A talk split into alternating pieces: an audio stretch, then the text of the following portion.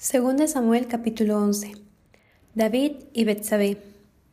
Aconteció al año siguiente, en el tiempo que salen los reyes a la guerra, que David envió a Joab y con él a sus siervos y a todo Israel, y destruyeron a los amonitas y sitiaron a Rabá, pero David se quedó en Jerusalén. Y sucedió un día, al caer la tarde, que se levantó David de su lecho y se paseaba sobre el terrado de la casa real, y vio desde el terrado a una mujer que se estaba bañando, la cual era muy hermosa. Envió David a preguntar por aquella mujer, y le dijeron, aquella es Betsabé, hija de Eliam, mujer de Urías Eteo. Y envió David mensajeros y la tomó, y vino a él, y él durmió con ella. Luego ella se purificó de su inmundicia y se volvió a su casa. Y concibió la mujer y envió a hacerlo saber a David, diciendo, estoy encinta. Entonces David envió a decir a Joab, envíame a Urías Eteo. Y Joab envió a Urías a David. Cuando Urías vino a él, David le preguntó por la salud de Joab y por la salud del pueblo y por el estado de la guerra.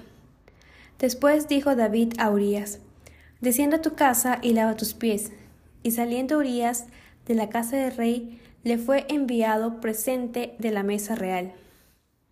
Mas Urías durmió a la puerta de la casa del rey con todos los siervos de su señor, y no descendió a su casa. E hicieron saber esto a David diciendo, Urías no ha descendido a su casa. Y dijo David a Urías, ¿no has venido de camino? ¿Por qué pues no descendiste a tu casa?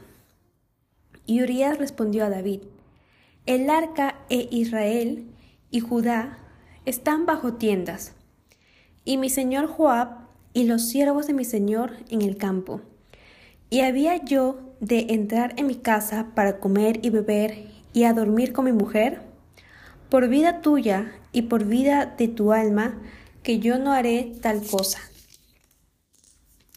Y David dijo a Urias, Quédate aquí aún hoy, y mañana te despacharé. Y se quedó Urias en Jerusalén aquel día y el siguiente. Y David lo convidó a comer y a beber con él hasta embriagarlo. Y él salió a la tarde a dormir en su cama con los siervos de su señor, mas no descendió a su casa. Venida la mañana, escribió David a Joab una carta, la cual envió por mano de Urías. Y escribió en la carta diciendo, Poned a Urías al frente, en lo más recio de la batalla, y retiraos de él, para que sea herido y muera. Así fue que cuando Joab sitió la ciudad, puso a Urías en el lugar donde sabía que estaban los hombres más valientes. Y saliendo luego los de la ciudad, pelearon contra Joab y cayeron algunos del ejército de los siervos de David. Y murió también Urías Eteo. Entonces envió Joab e hizo saber a David todos los asuntos de la guerra, y mandó al mensajero diciendo, Cuando acabes de contar al rey todos los asuntos de la guerra, si el rey comenzare a enojarse y te dijere, ¿por qué os acercasteis demasiado a la ciudad para combatir? ¿No sabíais lo que suelen arrojar desde el muro? ¿Quién hirió a Abimelech, hijo de Jerobal?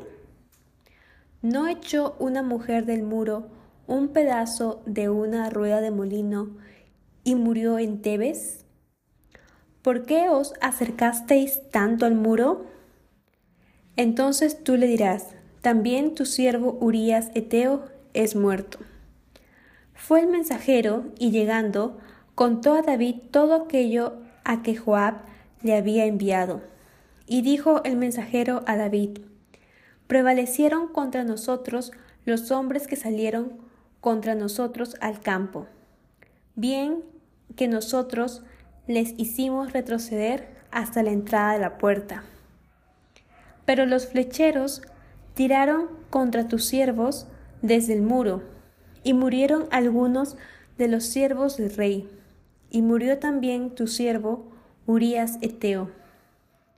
Y David dijo al mensajero, Así dirás a Joab, no tengas pesar por esto, porque la espada consume. Ora a uno, ora a otro.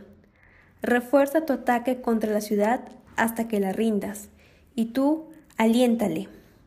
Oyendo la mujer de Urías que su marido Urías era muerto, hizo duelo por su marido. Y pasado el luto, envió David y la trajo a su casa. Y fue ella su mujer, y le dio a luz un hijo. Mas esto que David había hecho fue desagradable ante los ojos de Jehová.